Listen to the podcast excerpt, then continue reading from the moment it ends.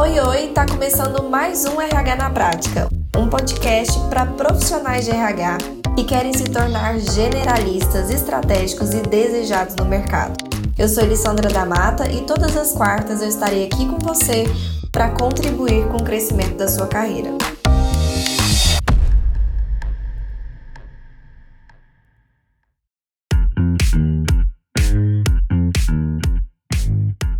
Sejam muito bem-vindos e bem-vindas nesse nosso encontro semanal para falarmos sobre assuntos relevantes e específicos da nossa área. Eu quero falar com vocês aqui hoje sobre assumir o controle dos seus resultados no RH. Para você que ainda não me conhece, meu nome é Elisandra da Mata, eu sou fundadora do Instituto RH na Prática, que é aí uma escola de capacitação para profissionais de recursos humanos. Então sejam muito bem-vindos. Sem mais delongas, vamos lá. O que, que seria essa falta de controle? que normalmente a gente sente, né? E às vezes a gente realmente está passando por isso, mas a gente não sabe dar nome. Sabe aquele tipo de coisa que a gente passa? A gente não sabe exatamente o que é, a gente não sabe dar um nome para aquilo, a gente só sabe sentir que realmente não tem alguma coisa muito certa ali. E o que, que seria essa questão da falta de controle. Normalmente a gente vive isso com mais frequência do que eu gostaria de admitir, mas a gente não percebe que outras situações, outras pessoas estão controlando os nossos resultados, tá?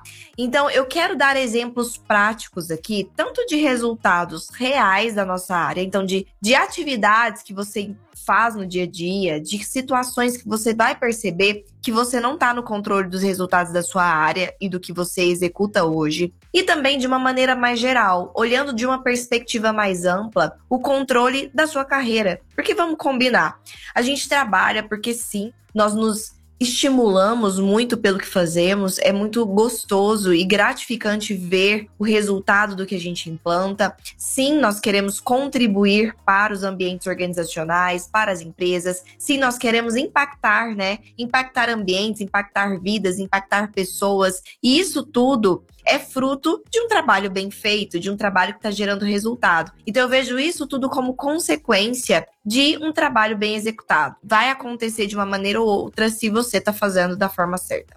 Mas eu acredito fortemente que não adianta tanto a gente estar tá só contribuindo para os outros, contribuindo para as empresas, se para nós a coisa não tá boa. Se para nossa carreira as coisas não estão funcionando não estão ideais, não estão conforme eu gostaria. Eu não me sinto valorizado, valorizada. Eu não tenho o nível de responsabilidade que eu gostaria, o nível de autonomia que eu gostaria. Então, se isso tá acontecendo, e eu vou colocar alguns exemplos aqui dessa falta de controle, esse jogo não tá bom pro seu lado. E o que, que adianta a gente estar tá inserido ali numa situação que não tá boa pra gente, que a gente tá saindo perdendo, por mais que outras pessoas estejam ganhando?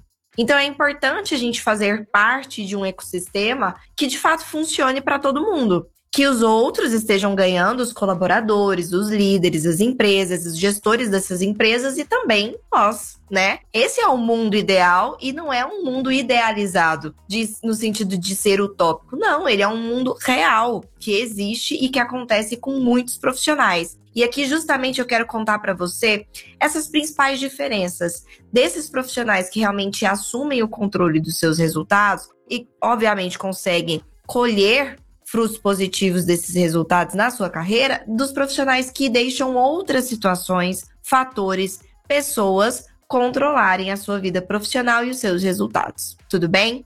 Vamos lá conversar uma coisa. Eu quero fazer essas perguntas para você aqui agora. Pensa aqui comigo hoje como que está sendo a sua atuação como profissional de RH. Eu quero que você pense como está sendo a sua atuação e não como você gostaria que fosse ou como é a forma certa de ser. Que às vezes você até sabe qual é a forma certa, mas não é o que está acontecendo na sua realidade. Então a sua resposta tem que ser para o que está acontecendo agora, combinado? Então tá. Hoje você recruta pessoas com base no que os líderes acham? Primeira coisa, primeira opção. Ou com base no que te demandam de fora, né? Alguém te pediu e você só segue. Você recruta pessoas analisando somente o currículo, as experiências profissionais, a parte mais técnica? Ou você recruta pessoas hoje olhando competências técnicas, competências comportamentais e competências organizacionais, tudo isso mapeado de uma forma profissional no cargo e também na empresa. Quem não faz essa última parte que eu falei para vocês, que obviamente já deu para perceber até pela minha entonação que é a, a forma correta de se fazer.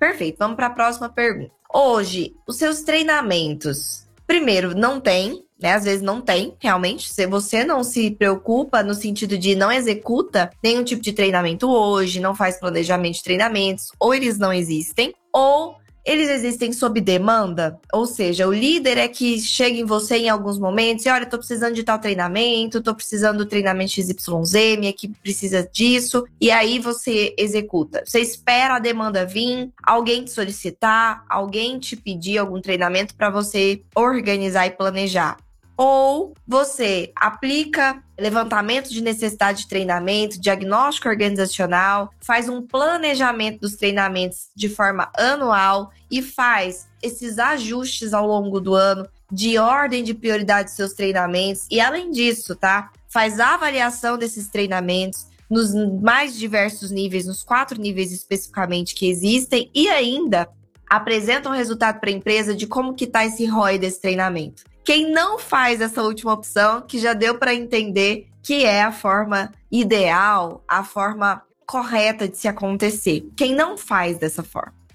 Vamos para avaliação de desempenho. Ou a sua empresa não tem avaliação de desempenho ainda, né? Não tem um processo de avaliar colaboradores. Ou, segunda opção, você até tem um processo de avaliação de desempenho que acontece, porém, ele acontece ainda de uma forma muito igual para todos os cargos. Então você tem ali um formulário, alguns critérios de avaliação que são aplicados em todos os cargos ou em vários cargos de um determinado nível.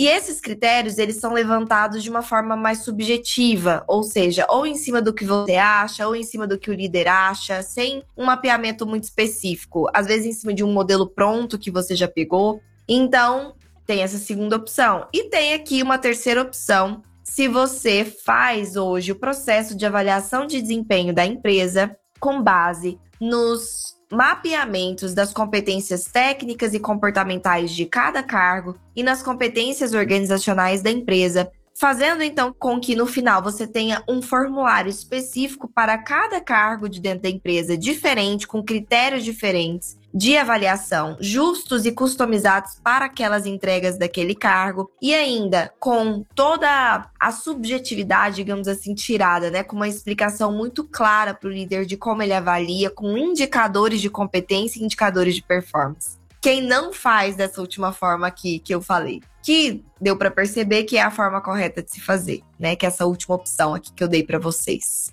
Perfeito. E eu poderia citar vários outros exemplos aqui, fazendo essas perguntas para vocês. Sobre plano de cargos e salários, sobre indicadores de RH. Mas esses exemplos que eu trouxe aqui para você é justamente para que você entenda que se você não está fazendo essas coisas, você não está no controle dos seus resultados. Não tá.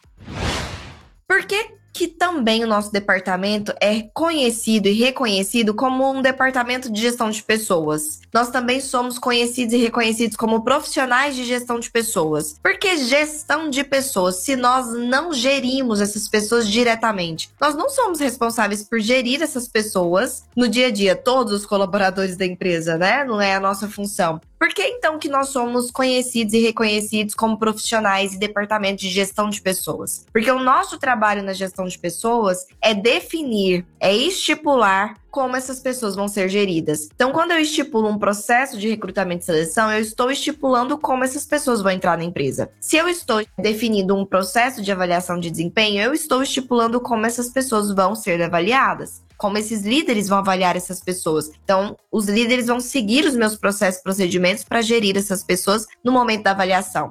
Se eu estipulo um processo de plano de cargos e salários, eu estou estipulando a forma com que essas pessoas vão crescer dentro dessa empresa, os critérios de promoção, de progressão, de plano de carreira. Então, o líder ele vai seguir esse processo implantado para gerir o crescimento das equipes. Se eu estipulo um processo de treinamento, eu estou definindo como essas pessoas vão ser treinadas. Então, de uma maneira geral, o RH é que dá as regras desse jogo. O RH é que realmente coloca essas regras na mesa para que os líderes e as empresas sigam e não o contrário. Essa é a questão. Nós somos responsáveis sim pela forma que essas pessoas vão ser geridas, pelo tipo de gestão que vai existir dentro dessa empresa. Então, olha só que responsabilidade. E a maior parte de nós não assume o controle dessa responsabilidade. Desses exemplos que eu dei, essa é a nossa responsabilidade esse controle tem que estar nas nossas mãos. Só assim eu consigo garantir resultados na minha área. Só assim eu consigo mostrar para a empresa realmente resultados do que eu estou fazendo e, claramente, eles sentirem que o que eu faço de fato tem valor. Porque se eu não estou fazendo nada disso, eu realmente não estou gerando resultados expressivos, não estou gerando resultados ali dentro. E aí, realmente, pode ser que eu esteja sendo visto ou vista, ou o meu departamento esteja sendo visto como um departamento operacional, como algo que não tem tanto valor assim. Por que, que eu vou remunerar bem ou valorizar alguém que eu vejo como um trabalho trivial? Alguém que eu estou vendo que hoje está fazendo o básico, dentro do comum,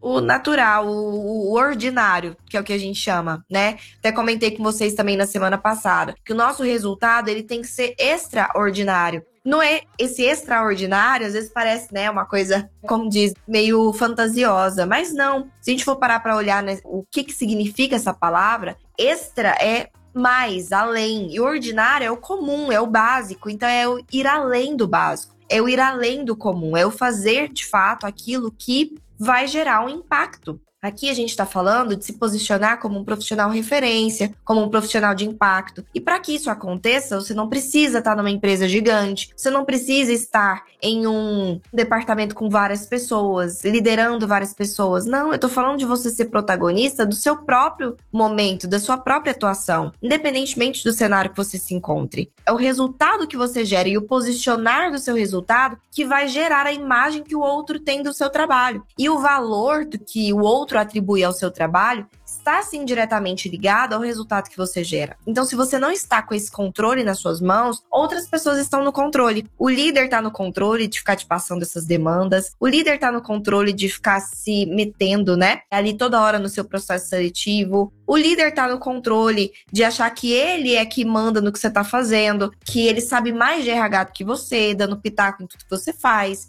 A empresa é que está no controle se o seu trabalho vale ou se não vale. É o mercado que está no, no, controle se realmente você é um profissional que tem capacidade de fazer aquilo ou não. Porque você não assumiu esse controle de deixar claro através de fatos que você é um profissional que gera resultado. Entende? Então começa por aí. Você precisa customizar suas ações. Não dá para ser um profissional replicador. O que, que, seria o profissional replicador? Quem me segue já há algum tempo e é meu aluno sabe que eu falo muito sobre isso, mas você que é novo e nova por aí, eu vou te contextualizar. Na minha fala, né, nos meus conceitos, eu chamo de profissional replicador aquele profissional que replica sem ter o conhecimento técnico por trás. E por que, que eu tô falando? Quando a gente tem conhecimento técnico, conhecimento de metodologia, conhecimento de aplicabilidade, a gente não precisa replicar, a gente sabe construir aquilo do zero e fazer de uma forma customizada para a empresa. Quando eu não sei, o que, que eu recorro? Eu recorro ao que já tem pronto. E eu pego pronto e só coloco replicando ali dentro, né? Eu só dou um Ctrl C, Ctrl V. Sem entender de onde aquilo veio, sem entender se de fato a empresa precisa daquilo naquele momento, sem saber se aquilo é prioridade, vou dar exemplos. Ah, eles quero aplicar uma avaliação de desempenho, porque eu sei que é importante, mas eu não sei fazer. Então, o que, que eu faço? Eu vou ali nos meus grupos de WhatsApp dos meus colegas de RH, eu vou num Google da vida e eu digito modelo de avaliação de desempenho. Ou eu pergunto para as pessoas, colegas, me mandem modelos de avaliação de desempenho. Você pega um modelo pronto que alguém te mandou, que você encontrou em algum lugar. Esse modelo, você não sabe de onde veio, você não sabe qual a metodologia que tá, você não sabe se está adequado ou não à sua empresa. Você simplesmente pega aquilo e replica. E você, no fundo, está se sentindo bem, porque sua intenção é boa, de, ó, oh, eu estou implantando uma avaliação de desempenho e isso é importante. Então eu estou fazendo a minha parte e eu devo ser valorizado por isso. Só que aquilo que você está implantando, replicando, não vai gerar resultado. Não vai porque não é o modelo customizado para que a empresa precisa, não tem critérios específicos para os cargos, não está justo com o que essas pessoas precisam ser avaliadas, não tem metodologia pautada por trás, você não sabe como olhar e organizar aqueles resultados depois e o que fazer com isso, porque você não tem o conhecimento. Então, o simples fato de você implantar algo não me diz nada como gestora, como dona de empresa, não me diz nada. O que eu quero é o resultado daquilo que você está implantando. Eu não quero um RH por si só. Eu não quero só coisas implantadas. Porque para mim, coisas implantadas que não têm resultado é na verdade pior, porque é mais burocracia, é mais tempo que meus líderes despendem para passar um tempo ali avaliando as pessoas, por exemplo, é mais expectativa que essas pessoas os colaboradores têm em cima daquele processo e que nada muda, não tem resultado. Então, para mim é pior, é melhor talvez não ter aplicação de nada do que ter aplicação de uma coisa que não funciona, entende? Então é muito importante você saber que replicar não funciona. Que outro exemplo de profissional replicador? Você fazer um único esse exemplo que eu dei de agir sob demanda somente é replicar, né? Mas vamos colocar aqui o treinamento. Vamos supor que você esteja com muita vontade de fazer um treinamento dentro da empresa, tá? E aí você pensa, ah, vou pegar uma, uma temática que está em alta aí, vou pensar em trabalhar motivação. Não, vou dar outro exemplo: inteligência emocional. E aí você viu algum colega seu que postou no LinkedIn, por exemplo, que teve um treinamento lá na empresa dele de inteligência emocional e você pensou, vou colocar isso aqui na empresa também. E aí você entrou em contato com esse colega, olha colega, me manda como é que foi, manda aí seus materiais que você usou, que eu vou dar aqui na empresa também. E aí você pega e replica. Sua intenção foi ótima, você quer treinar esses colaboradores, você sabe da importância dessa temática e você replicou. Porém, não existiu aqui nenhuma análise concreta de primeiro, essa era uma real necessidade da empresa? As pessoas nessa empresa, elas têm problemas relacionados à inteligência emocional? Às vezes não é um problema latente da empresa. Se não for um problema latente da empresa, se essas pessoas elas já estão ali, não existe problema relacionado a isso, esse treinamento não vai gerar mudança de comportamento real. Por quê? Porque essas pessoas já estão se comportando de uma forma esperada. Então, se não vai ter mudança de comportamento real, eu não consigo nem comprovar para a empresa que esse treinamento ele teve algum tipo de repercussão positiva. Ele teve algum retorno positivo. E é aí que, muitas das vezes, a gente é visto, principalmente ali no na área de treinamentos, como gasto. Por quê? Porque eu não consigo comprovar para a empresa que aquele treinamento realmente gerou mudanças de comportamento, de resultado, de expressividade. Por quê? Porque eu não treinei o que de fato as pessoas precisavam em cima de demandas reais, não identifiquei isso com antecedência. E segundo, eu não sei avaliar isso depois. Eu não sei depois do treinamento como colher essas informações de como estão essas mudanças, essas situações ali no dia a dia. Se esses resultados mudaram de fato, se é, a aplicabilidade daquele treinamento está acontecendo. Eu não tenho um acompanhamento dessa avaliação pós-treinamento. E aí é muito difícil eu conseguir comprovar para a empresa o resultado que eu estou fazendo. Pode ser até que você tenha treinado algo que de fato essas pessoas precisam, mas se não existe essa avaliação, você não consegue nem fazer ajustes de entendimento de, poxa, um próximo treinamento, será que eu mudo o modelo de ensino-aprendizado? Será que eu mudo a, a, técnica? Será que eu mudo o instrutor? Será que eu faço outro tipo de abordagem? Será que precisavam de mais horas, de mais módulos ou não? Será que eu faço de uma abordagem mais prática? O que, que funcionou? O que, que não funcionou? Entende que o profissional replicador ele não tem conhecimento técnico para fazer esse tipo de análise? E é aí que existe, então, um grande gap de a gente tá, assim, implantando coisas e parece que a gente está fazendo muitas coisas, parece que o tempo inteiro a gente está implantando alguma coisa, mas nada muda efetivamente ali no dia a dia, porque de fato essas coisas não estão gerando resultado, porque elas não estão customizadas para a real necessidade da empresa. E também não existe conhecimento técnico por trás do que eu estou fazendo para essas análises mais expressivas estarem acontecendo.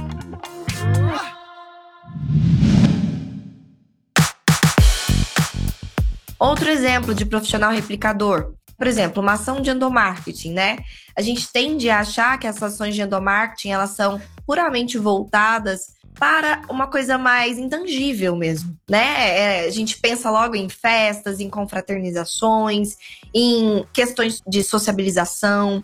E sim, esse é um braço do endomarketing, né? Que é o marketing social, né? Que existe sim. Mas existem várias formas de nós aplicarmos o endomarketing e isso exige conhecimento. Senão, o que, que acontece? Eu vejo um colega fazendo ali uma ação, eu entro numa empresa e vejo, por exemplo, eu é, me casei recentemente, eu fui no cartório com o meu marido, né? E aí cheguei no cartório, as pessoas estavam todas com camisetas coloridas de times e com o nome dos times na camiseta, no cartório. Dava para perceber claramente que eles estavam fazendo alguma ação, né, de endomarketing, alguma ação de gamificação. E aí eu perguntei o que estava acontecendo, eles me explicaram que times foram formados para que eles conseguissem arrecadar doações, porque era algo importante para a empresa no sentido de era um valor social da empresa, né? Um dos valores da empresa era essa parte social. Então, para reforçar esses valores, também multiplicar esses valores da empresa para os colaboradores, eles fizeram essa ação. Vocês entenderam como teve um propósito essa ação? Não foi aleatória, não foi só ah, vamos arrecadar brinquedos ou dinheiro, o que quer que seja que eles estavam arrecadando. Não era só o vamos, não, é o vamos entender por que isso é importante para a empresa. Fazia parte dos valores da empresa, fazia parte de coisas que a empresa queria reforçar nessas pessoas. Foi trabalhado de uma forma para que essas pessoas se engajassem nisso, para que essas pessoas entendessem a importância e reforçassem esse valor em si. Então, não adianta eu chegar lá e, nossa, que legal isso, e simplesmente colocar a minha empresa por colocar, porque eu achei legal. Um erro muito frequente é que a gente faz coisas porque a gente acha, o acha. Essa palavra, ela é muito perigosa no contexto do RH. Eu acho que é legal, eu acho que a empresa precisa, eu acho que as pessoas vão gostar. O gostar também é muito perigoso, né? A gente não trabalha para que as pessoas gostem da gente ou gostem do nosso trabalho. A gente trabalha para que elas realmente tenham resultados reais no que elas estão fazendo. A gente faz o que elas precisam. Muitas das vezes a gente não vai fazer o que elas querem, mas a gente vai fazer o que elas precisam. Porque assim como elas talvez não estejam enxergando o que é melhor para elas, nós estamos, porque nós somos os profissionais da área. Nós que temos que garantir que o que é necessário vai ser feito. Então, nesse caso, no endomarketing, eu preciso ter objetivo claro do que, que eu quero com aquela ação. Eu preciso programar e planejar uma campanha de endomarketing em cima de um objetivo real da empresa, de um problema real ou então, minhas ações têm sempre trabalhar um problema real ou levar a empresa mais próximo de atingir uma meta e um objetivo que ela tem. Se o meu trabalho não está nem atingindo esse objetivo e nem esse, nem resolvendo um problema e nem atingindo uma meta ou chegando perto, aproximando a empresa de atingir uma meta, eu não estou gerando resultados. Não estou sendo um profissional estratégico ok? E é aí o perigo de realmente nós sermos vistos como profissionais que não têm tanto valor assim para a empresa, porque de fato a gente não consegue mostrar esse valor acontecendo. A gente é visto como profissionais operacionais ou que gastam dinheiro ou que fazem festas. E tudo isso faz parte de uma falta desse conhecimento por trás que me traz base para eu me tornar um profissional expert. Então, qual é o contrário do profissional replicador? É o profissional expert, né? Que é assim que eu chamo, tá? O que, que seria esse profissional expert? É justamente aquele que é capaz de, primeiro, identificar dentro da empresa quais são as informações reais que estão ali dentro daquela empresa, os problemas reais existentes, as metas, os desejos, os objetivos reais daquela empresa, as informações reais. Conhecer aquela empresa. Quais são os valores, o que, que norteia aquela empresa, o que é importante para ela, ok? E a partir disso, eu então fazer uma construção customizada em cima do meu conhecimento, porque daí eu sou especialista na área. Eu que tenho que trazer as soluções, os projetos e o conhecimento customizado para essa empresa resolver esse problema ou fazer a empresa chegar num objetivo. E aí sim, o meu trabalho ele ganha um valor inestimável, impossível de ser ignorado. Porque se eu realmente estou atuando nessas duas vertentes, eu estou atuando no coração da empresa. Porque, de fato, o nosso trabalho é ligado diretamente ao coração da empresa. Então, isso é muito importante da gente começar entendendo. E claro que para isso a gente precisa saber como fazer um diagnóstico organizacional, levantar essas informações. Acho que esse é o primeiro passo aí, né? De quando nós estamos conhecendo a empresa, fazer esse levantamento de informações. E segundo, eu preciso conhecer de uma visão sistêmica de quais são todos os subsistemas e projetos de RH que eu posso implantar. Porque se eu não tenho esse conhecimento de visão sistêmica, eu tenho um repertório restrito. E nesse repertório restrito, eu não consigo propor soluções, eu não consigo trazer soluções. Porque eu não sei quais são as soluções existentes. Eu não tenho essa visão sistêmica do todo. Então, esse conhecimento também de técnica, de projetos, de metodologia, ok, como é que eu implanto uma avaliação de desempenho customizada? Como é que eu faço um planejamento de treinamento customizado? Como é que eu faço um plano de cargos e salários customizado para essa empresa? Como é que eu faço um, um recrutamento e seleção que seja customizado para essa empresa e para esses cargos? Como é que eu faço um processo de endomarketing ou de gestão de desligamento, enfim, customizado para as reais necessidades dessa empresa. Vão existir o passo a passo que já é consolidado daquela metodologia e, obviamente, adaptado às reais necessidades da empresa.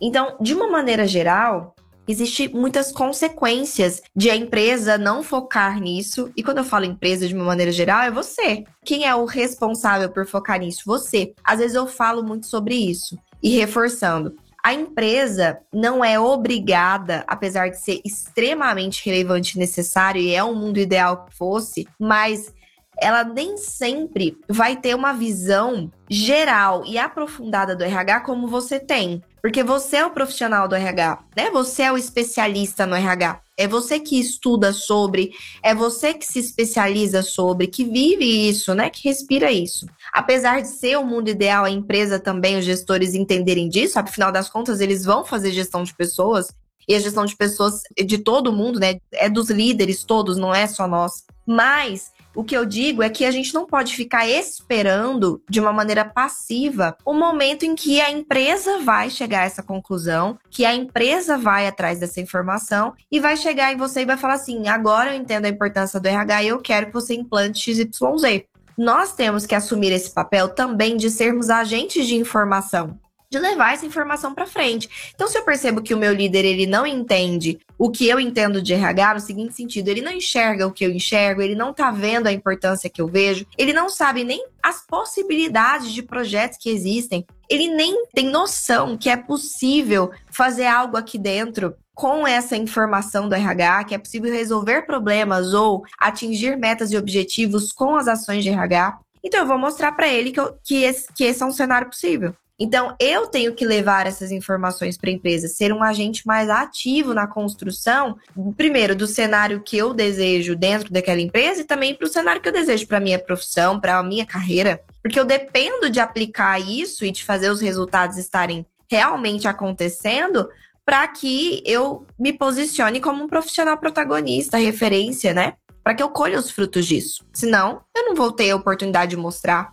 em nenhum momento o meu conhecimento, o, o, o que eu posso fazer, os meus resultados, e aí eu não vou colher nada disso para mim, né? Então, o que, que são as consequências para a empresa? E aí você, obviamente, tendo essa noção, você vai levar essa informação para a empresa. Empresa, olha toda a consequência. O que, que você está perdendo da gente não estar tá implantando isso hoje? Então, a empresa pode estar tá focando energia nas ações erradas, porque ela não tem noção de quais são os reais problemas que ela tem hoje, porque não foi feito nenhum tipo de diagnóstico fica no acho, né? Então, esse levantamento de informações é importante para a empresa como um todo, para que a empresa possa focar as decisões, focar as ações em cima do que de fato está acontecendo.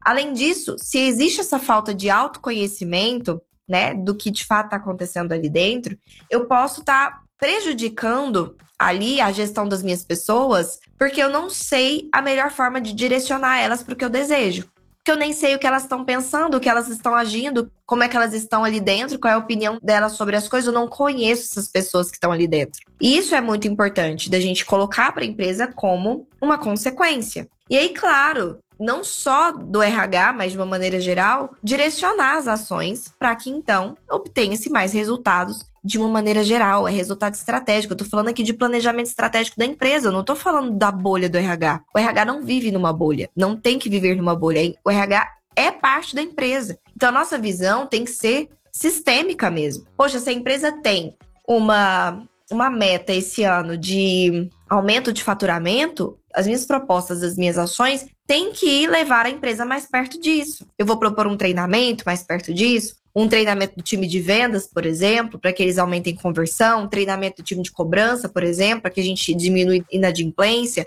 Eu vou propor ações que eu percebo que podem contribuir para esse planejamento estratégico, para essa meta. Se eu não sei disso, eu posso estar agindo na contramão. Como, por exemplo, vamos supor que a meta da empresa naquele ano é implantar um software, é automatizar os processos, automatizar tudo da empresa, é sair de planilhas, de, vamos supor. E você não tem tanta consciência disso, porque você está na bolha do RH. E aí, o que, que aconteceu? Você vai e me faz uma proposta de treinamento de Excel. Porque de fato é uma coisa que você percebe que às vezes é um gap ali real, né? Que as pessoas não sabem Excel.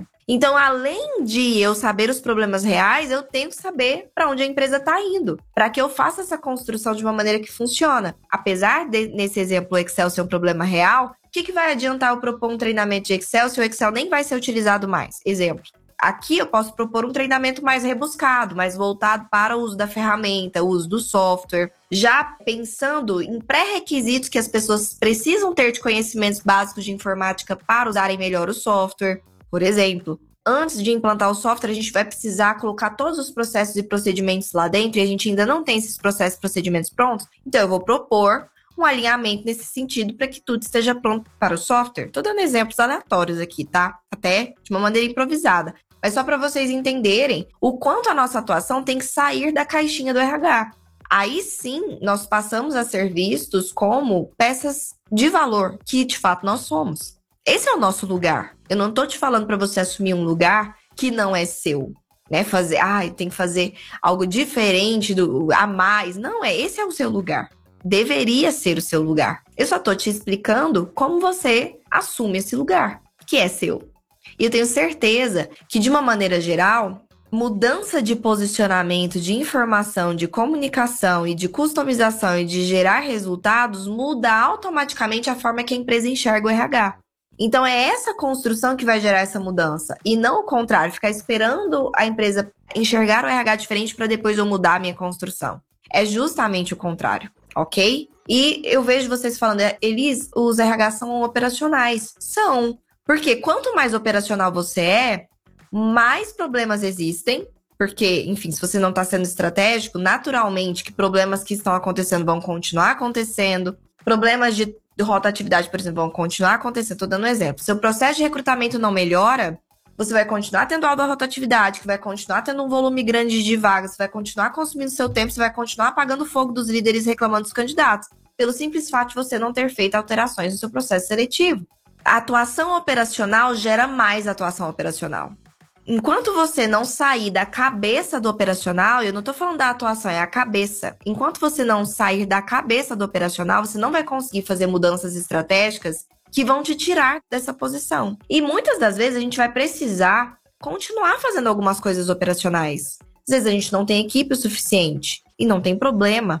Você continuar executando alguma coisa operacionalmente, desde que os problemas diminuam, os gaps diminuam e você tenha mais tempo para se dedicar à estratégia. Esse é o inverso. Quanto mais pontos estratégicos eu vou colocando, menos apagar fogo eu tenho e mais tempo para a estratégia eu tenho. Isso vira um ciclo positivo, por mais que eu esteja fazendo trabalhos mais operacionais em alguns momentos.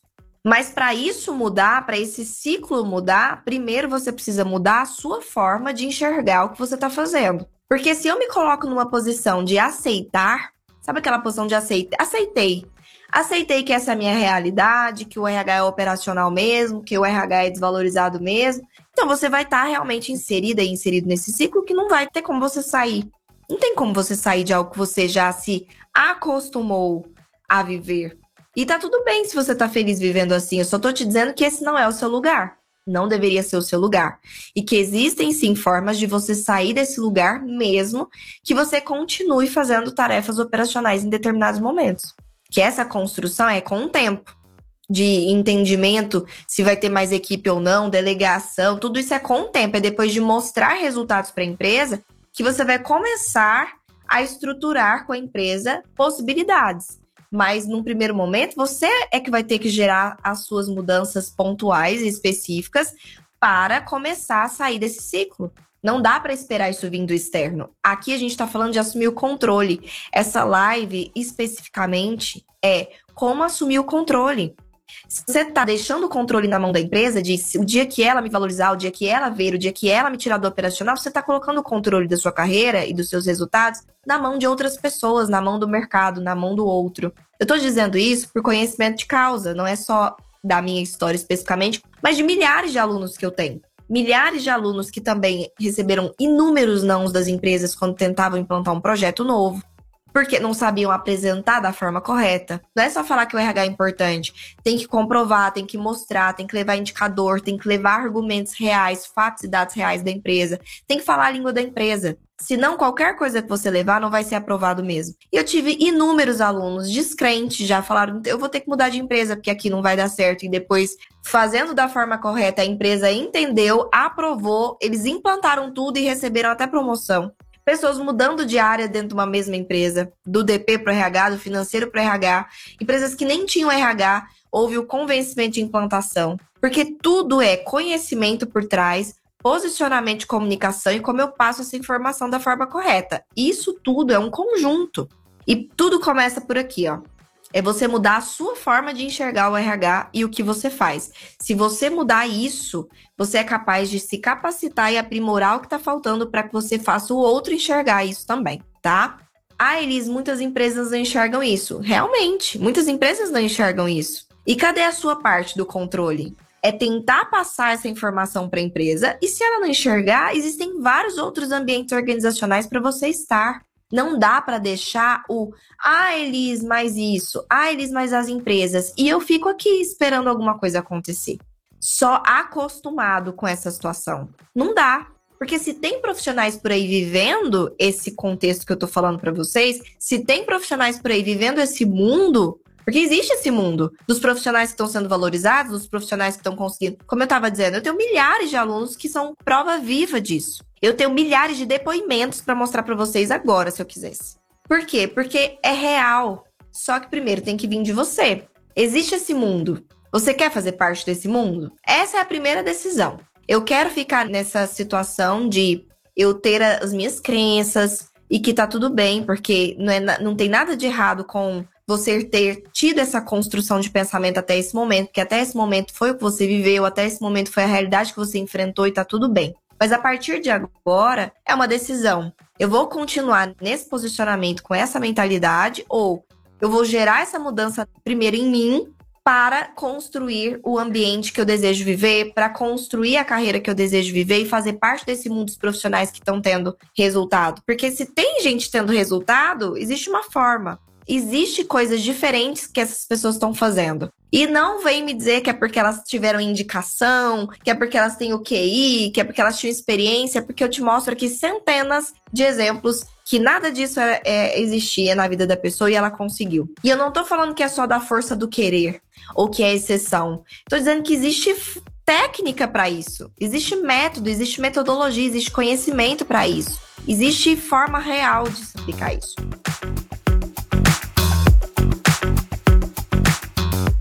Gostaram de hoje?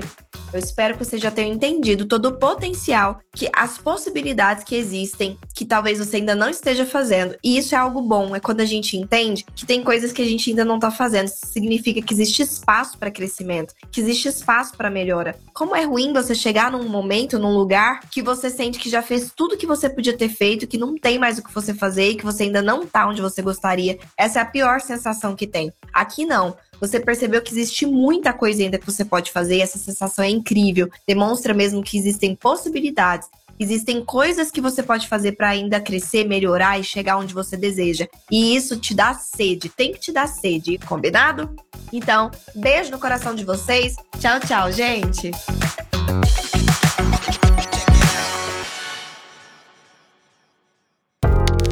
Aí, gostou do episódio de hoje? Então, compartilhe com nossos colegas de profissão e se una a mim na missão de propagar o RH estratégico.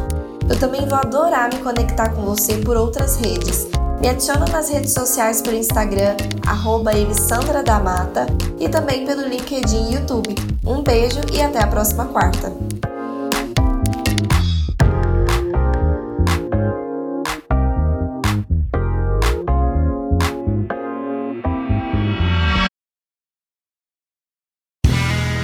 Este podcast foi editado por Play Áudios.